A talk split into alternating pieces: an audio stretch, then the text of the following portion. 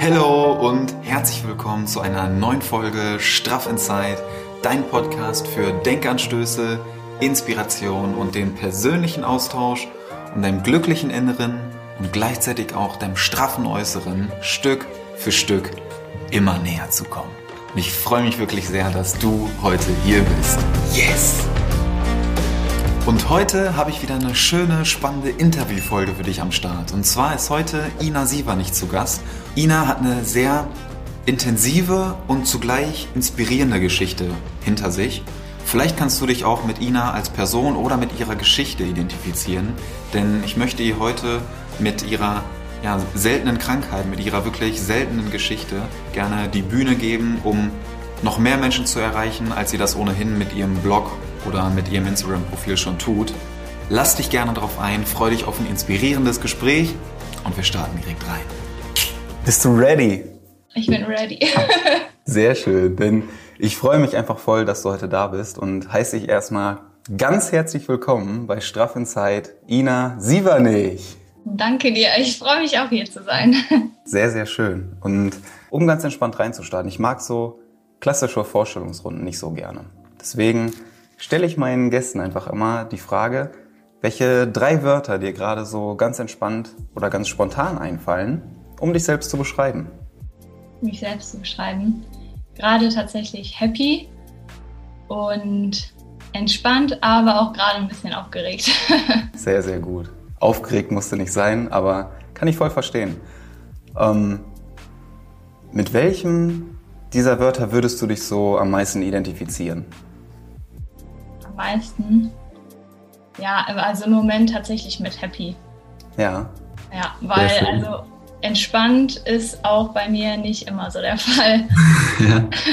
Sollen wir da einfach direkt reinstarten, weil du hattest es gerade schon gesagt und das ist eigentlich die perfekte Überleitung im Moment happy.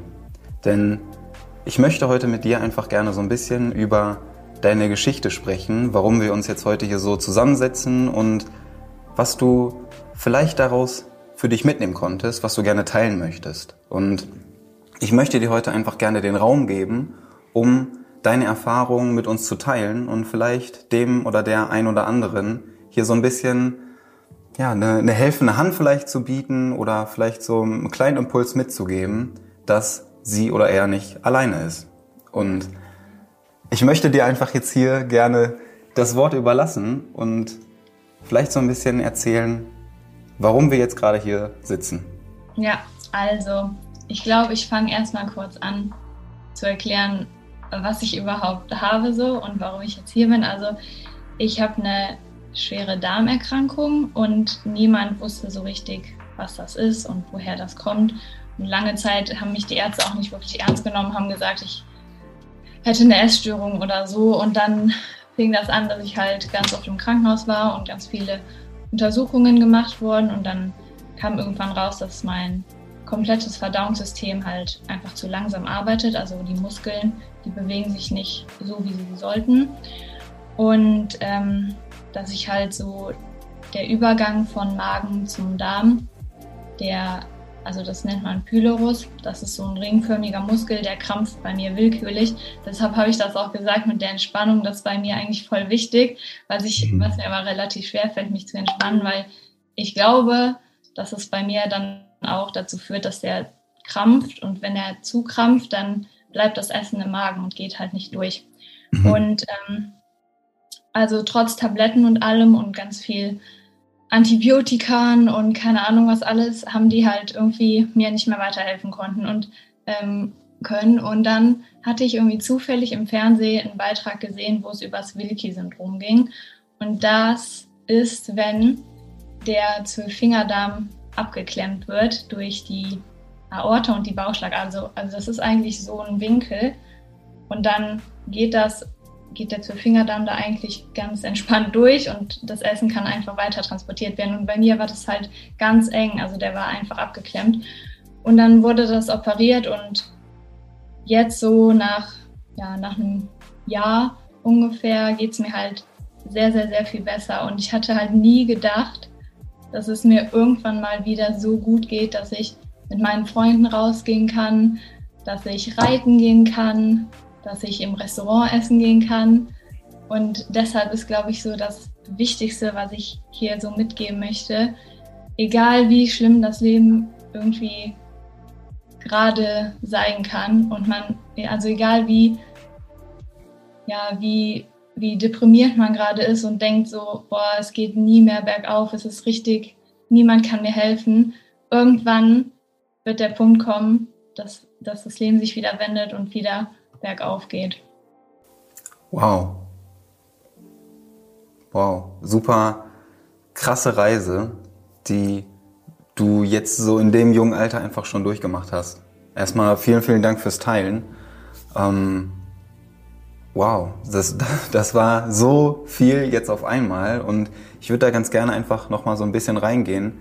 Wenn jetzt, weil du hattest das mit dem Beitrag angesprochen mhm. und vielleicht schaut jetzt ja hier gerade hier sogar jemand zu, der sich oder die sich damit gerade so ein bisschen identifizieren kann.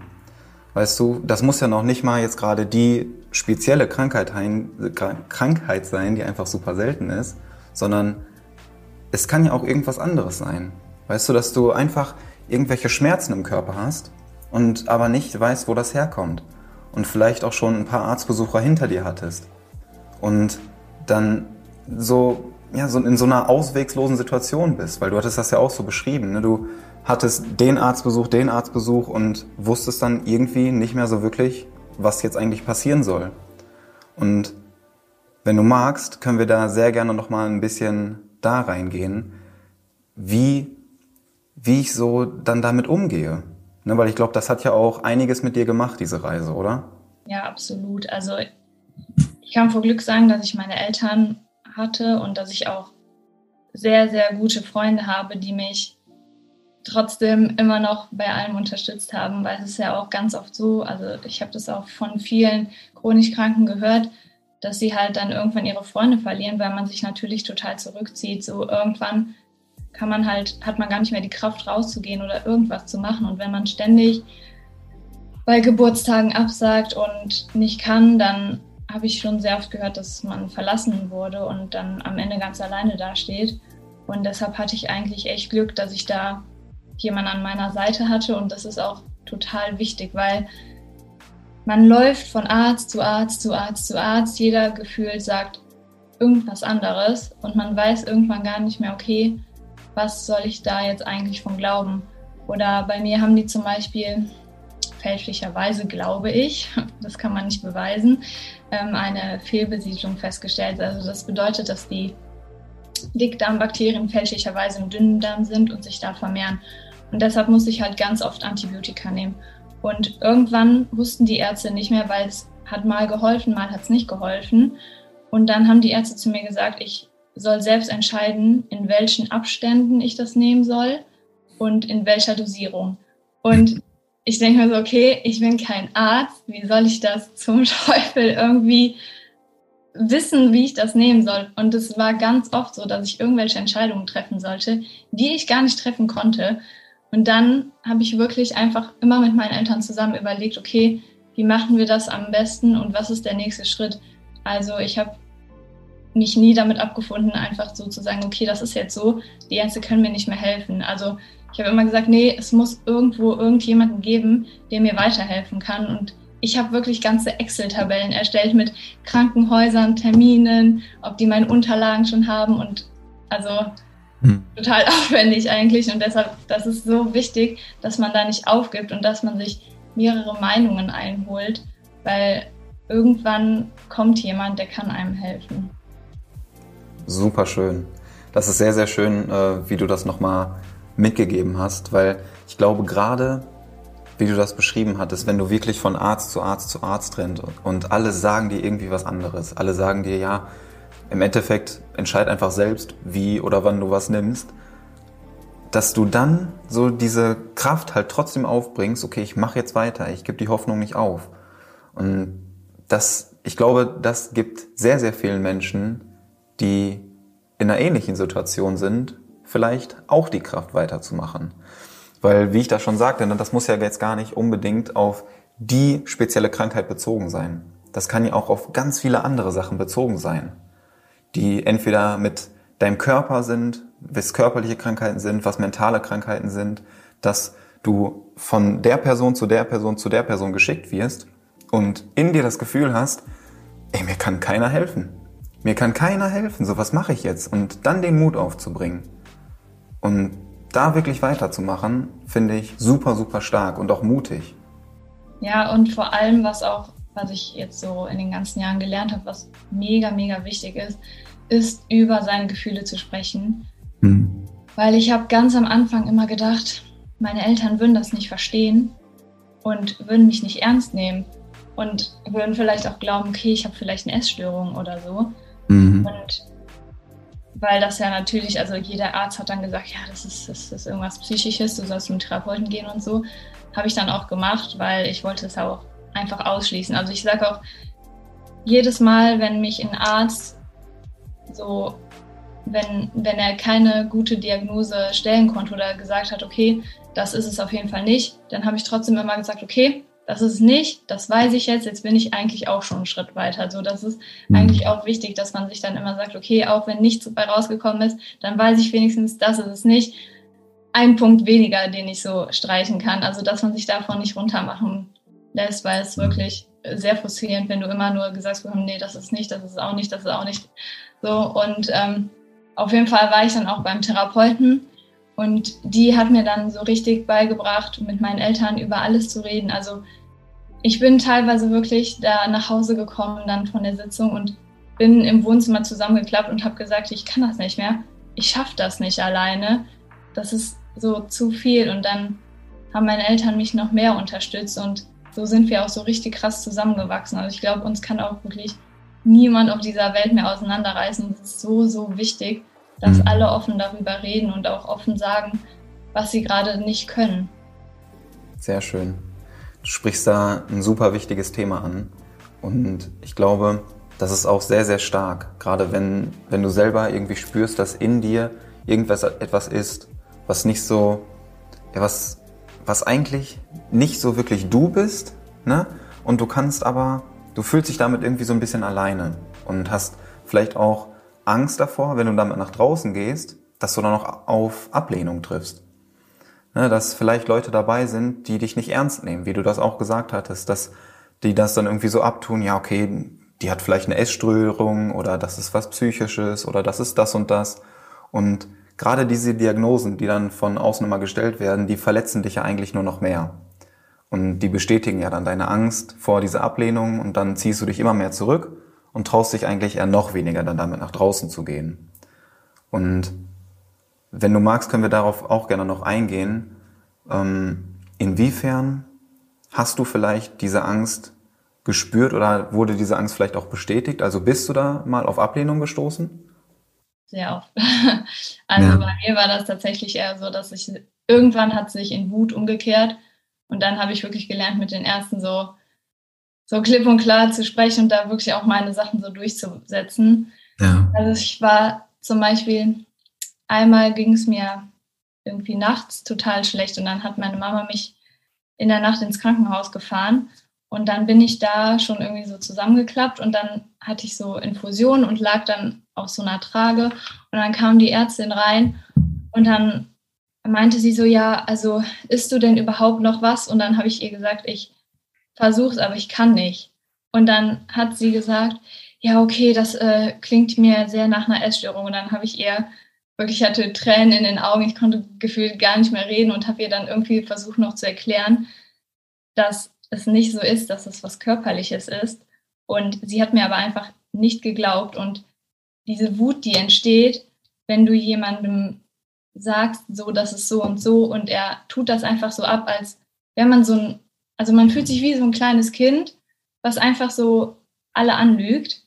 Und das ist so ein unangenehmes Gefühl einfach. Und meine Mama, die war ja dann danach auch noch da und hat ihr das auch nochmal gesagt. Und dann sollte ich auf Station und dann hat sie gesagt, ja, dann ähm, kreuze ich jetzt hier mal an, was sie dann zu essen bekommen. Und dann habe ich ihr gesagt, nee, das brauchen sie nicht. Meine Mama bringt mir Essen vorbei, weil ich bin halt schon noch sehr empfindlich, was Essen angeht. Also ich muss da schon aufpassen, was ich esse.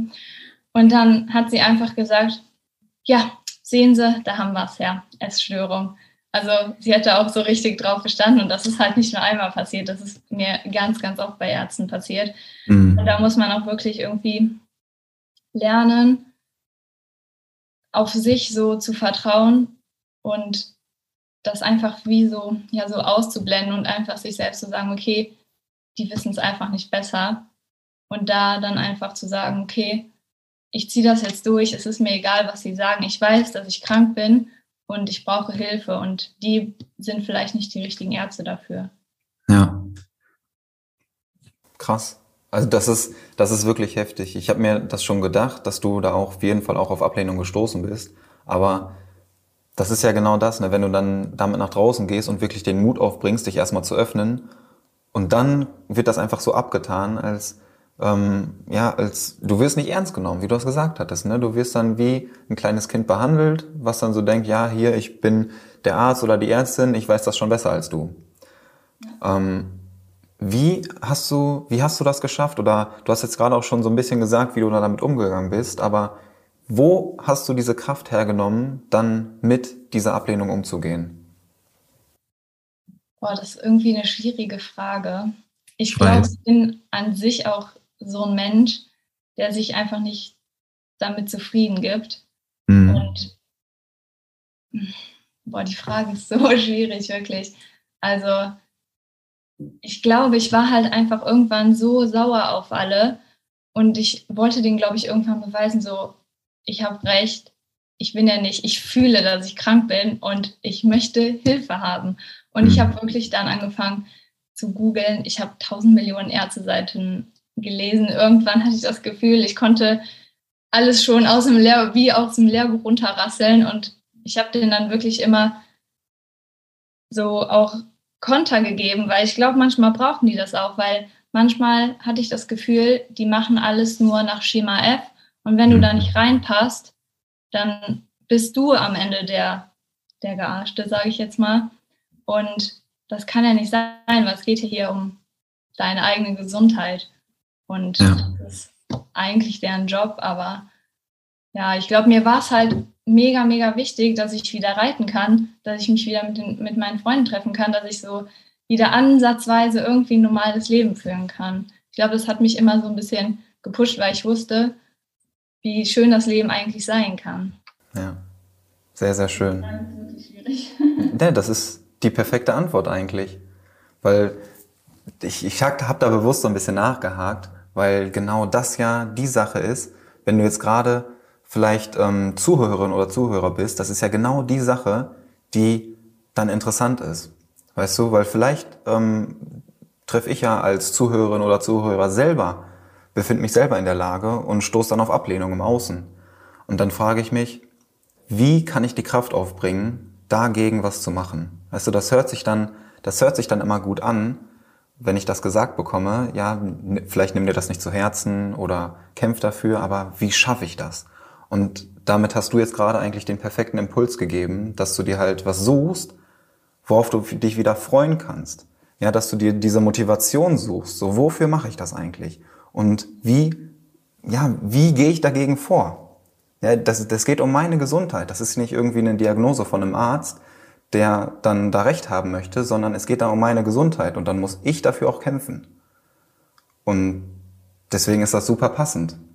Ja, und was ich auch noch dazu sagen kann, so, also es gibt natürlich, das hört sich jetzt alles so an, so, ah, komm, äh, ganz easy, ich äh, sammle jetzt hier meine Kräfte und ziehe das durch. Also es gab natürlich auch ganz, ganz viele Momente, in denen ich einfach gedacht habe, so, ich schaffe das nicht. Also sehr, sehr oft und das ist auch okay die Momente, die müssen halt auch einfach sein und man muss auch weinen dürfen und man muss auch traurig sein dürfen und Hauptsache, also die Hauptsache ist, wenn du in einem Loch bist, musst du halt wieder rauskommen. Hm. Und wenn du da noch Unterstützung von der Familie und sowas hast, ist das halt wirklich Gold wert. Also die Frage auch so, ich ganz oft sagen die Leute so, ja, du bist ja so, du hast so viel Kraft so und du machst das alles so. Ich glaube aber, wenn du in der Situation bist, hast du eigentlich keine andere Wahl. Also ganz oft habe ich gedacht, okay, also entweder ich sterbe oder ich krieg's irgendwie auf die Kette. So, man hat ja keine andere Wahl. Niemand kommt jetzt mit einer Wunderpille und sagt so, hier, nimm die, jetzt bist du wieder gesund.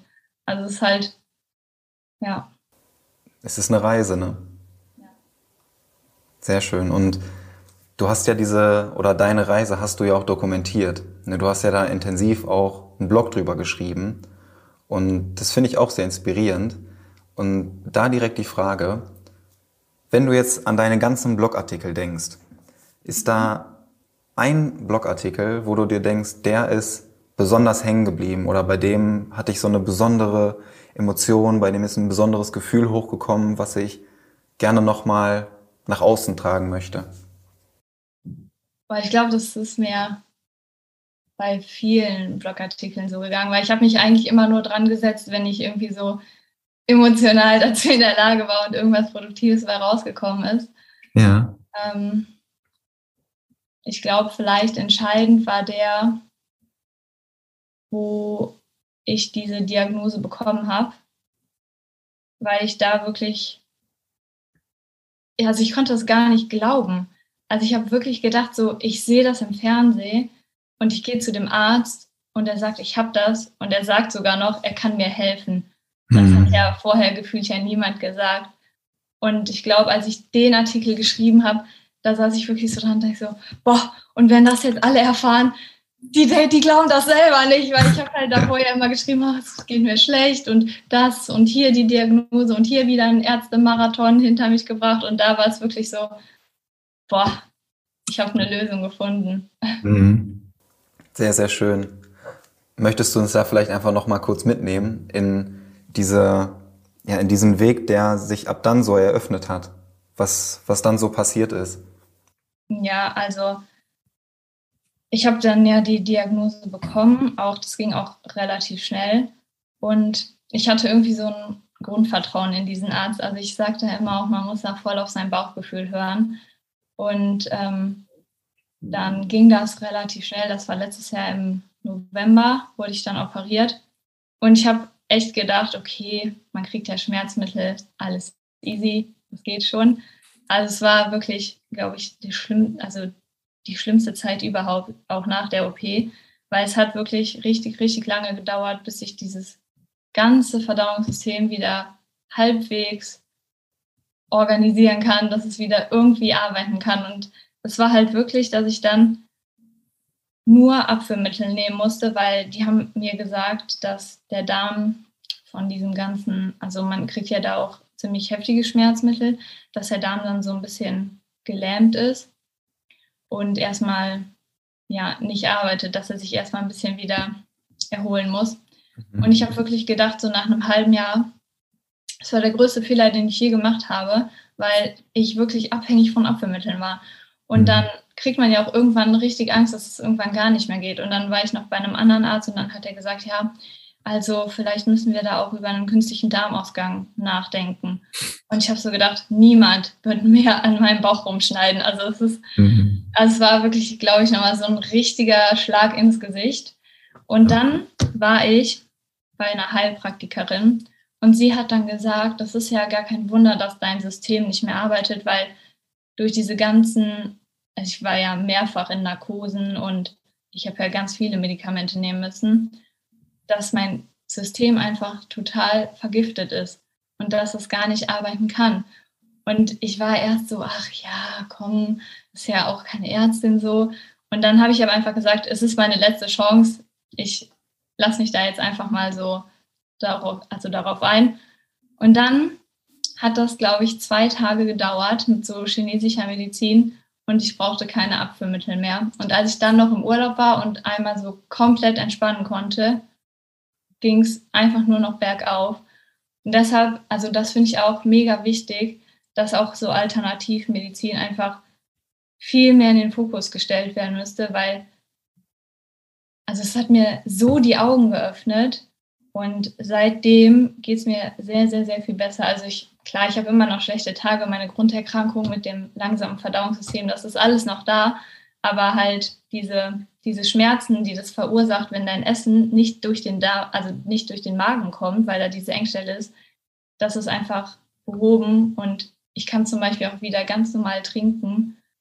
Und dann erst, als ich bei der Heilpraktikerin war, habe ich so gedacht, okay, jetzt, jetzt geht's bergauf, jetzt ist es wieder gut. Also ja, man kriegt ganz oft Tiefschläge, aber ich glaube, wenn man trotzdem irgendwie weiterkämpft, dann findet man eine Lösung. Sehr, sehr schön. Schön gesagt. Was für eine Reise. Das bestätigt einfach wieder nur so die Verbindung auch von Körper und Geist.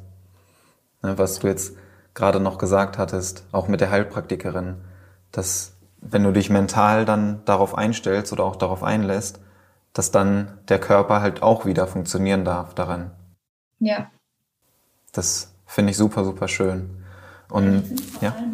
Total heftig, dass die Ärzte haben mir, also ich habe ja immer noch diesen krampfenden Magenpförtner. Und die Ärzte haben mir gesagt, sie können den durchschneiden oder Botox reinspritzen so. Und ich habe mir immer gedacht, so, das kann ja nicht sein. Also der hat ja eine Funktion und den einfach mhm. außer Gefecht zu setzen, kann ja nicht richtig sein.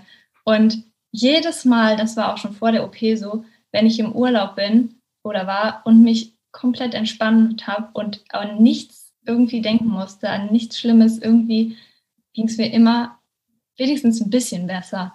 Und dann hatte ich ja auch nicht so krass oder ja nicht so extrem diese Magenpförtnerkrämpfe. Und dann habe ich immer gedacht, das kann ja nicht sein, dass ich da dann Botox reingespritzt bekomme, wenn es hm. nicht immer schlimm ist. So.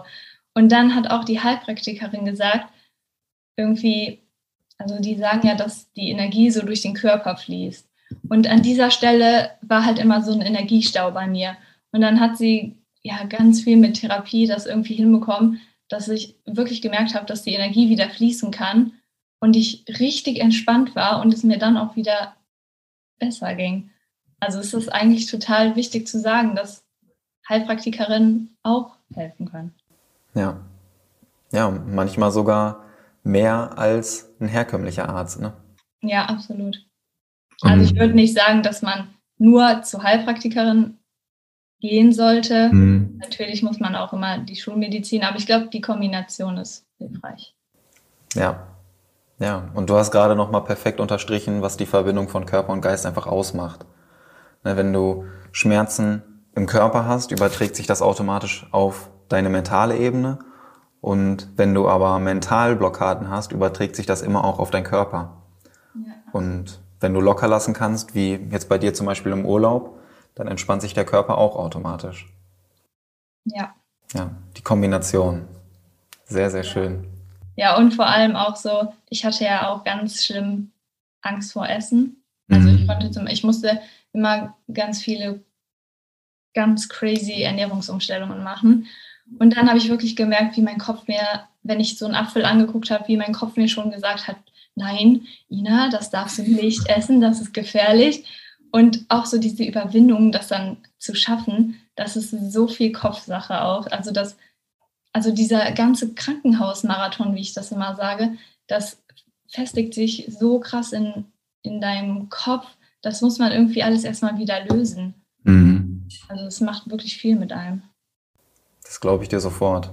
Und was ist so, wenn du das zusammenfassen müsstest, das größte Learning, was du dadurch in den letzten Monaten oder Jahren auch machen durftest, durch deine gesamte Reise?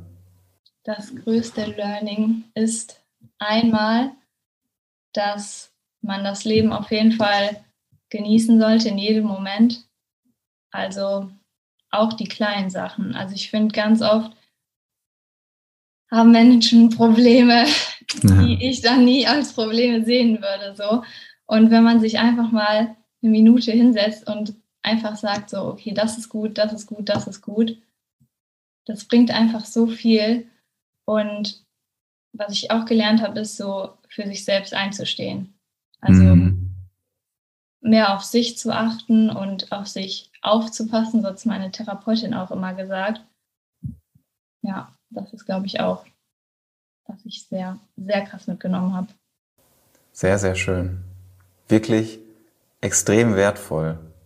Und ja, bevor wir wirklich zum Ende kommen, möchte ich nämlich gleich noch so ein kleines Gedankenexperiment machen. Aber an der Stelle bedanke ich mich wirklich schon mal von Herzen für deine Offenheit, dass du deine Geschichte einfach so offen mit uns geteilt hast und vielleicht dem oder der einen oder anderen hier auch wirklich damit helfen kannst. Ich hoffe es sehr. ich bin der festen Überzeugung, weil wenn wir da halt rauszoomen ne, und das jetzt nicht nur auf diese spezielle seltene Krankheit anwenden, das Prinzip, sondern das einfach mal weitersehen. Ja, auf viele einzelne Probleme oder Hürden, vor denen wir gerade stehen, dann können wir das, glaube ich, alle irgendwo ein bisschen ganz gut anwenden. Ja, also es muss ja noch nicht mal, man muss ja noch nicht mal krank sein, um ja. selbst einstehen zu können oder einfach mal den Moment zu genießen oder die guten Tage wertzuschätzen. Das kann jeder. Ja, sehr, sehr schön. Sehr, sehr ähm, gute Learnings, die du machen durftest. Und damit schaffst du eigentlich die perfekte Überleitung, denn ich möchte noch so ein kleines Gedankenspiel mit dir gerne machen, was ich am Ende des Podcasts äh, immer ganz gerne mache mit meinen Gästen. Und zwar stellst du dir vor, du hast die Chance, vor einem Millionenpublikum zu sprechen. Ja, ob das jetzt online oder offline ist. Ob du online jetzt hier äh, wie in so einem Zoom-Meeting bist und du hast wirklich Millionen Leute im Warteraum, im Publikum. Oder du stehst in einem riesen Stadion auf einem Highway oder so und du hast wirklich alles gefüllt voll mit Menschen. Und du hast jetzt die Chance, vor diesen ganzen Menschen zu sprechen. Du darfst aber nur einen einzigen Satz sagen. Was würdest du sagen? Boah, da muss ich jetzt erstmal kurz überlegen. Ja, geh da ruhig kurz in dich. Boah, es gibt so viele gute Sätze, die man sagen könnte. Ich glaube, ich würde tatsächlich sagen, du bist es wert.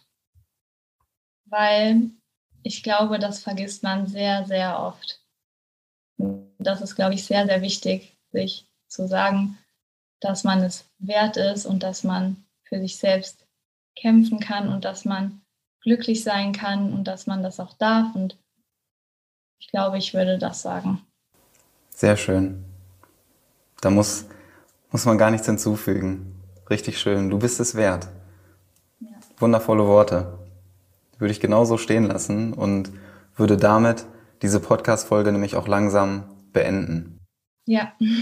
Sehr, sehr schön. Ich bedanke mich wirklich von Herzen, dass du dir die Zeit genommen hast, deine Geschichte hier mit uns zu teilen, deine Learnings mit uns zu teilen und Angenommen, ich bin jetzt Zuhörerin oder Zuhörer und mich interessiert das wirklich oder ich habe mich vielleicht auch gerade angesprochen gefühlt und kann mich da mit deiner Geschichte identifizieren, möchte da gerne noch mehr drüber lernen oder das vielleicht auch ein bisschen mehr verstehen, noch näher nachlesen.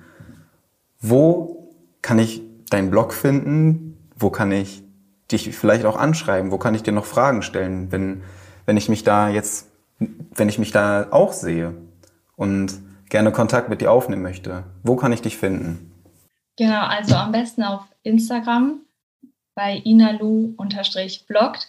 Und dann gibt es im Steckbrief äh, gibt so, ja. ein, so einen Link. Da kann man draufklicken und dann kommt man auf so eine, ich glaube, das heißt Landingpage und dann findet man da meinen Blog. Aber man kann mir auch einfach eine Nachricht auf Instagram schreiben weil am liebsten telefoniere ich tatsächlich mit den Menschen, weil es ist eigentlich so ein komplexes Thema. Also es ist ja so schwierig, diese Erkrankung irgendwie zu erklären und auch verschiedene Symptome und so. Es gibt so viele Krankheitsbilder und da reicht das eigentlich gar nicht. Also diese Zeit reicht einfach gar nicht aus oder eine Sprachnachricht geht eigentlich gar nicht. Also ich telefoniere auch super gerne mit den Leuten. Also das ist gar kein Problem und ich freue mich auch immer, wenn ich irgendwie helfen kann. Richtig gut. Das verlinke ich natürlich alles sehr, sehr gerne in den Show Notes unten. Einmal den Link zum Blog, dann den Link zu deinem Instagram-Profil, da einfach Kontakt aufnehmen. Und ich bin mir ziemlich sicher, dass wir hier noch äh, ein, zwei Stunden locker füllen könnten, um über verschiedene Krankheitsbilder oder Symptome zu sprechen. Aber das ist ja bei jedem und jeder irgendwo unterschiedlich. Und deswegen sind wir da heute gar nicht so sehr auf die Symptome eingegangen, weil das einfach jeder so für sich entscheiden muss, was jetzt gerade so los ist. Und wenn ihr da noch tiefer eintauchen möchtet, dann meldet euch sehr, sehr gerne bei Ina. Ich kann euch da bestimmt noch einen kleinen Impuls mitgeben. Auf jeden Fall. Sehr, sehr schön. Dann wünsche ich dir einen wundervollen Tag und bedanke mich ganz, ganz herzlich für deine Zeit. Ich bedanke Danke. mich auch, dass ich da sein durfte und wünsche dir auch einen tollen Tag. Vielen Dank. Und ich melde mich nochmal ganz entspannt zurück. Wow. Oder? Ja. Und ich finde die Geschichte so, ja, wie ich es schon gesagt hatte, intensiv und inspirierend.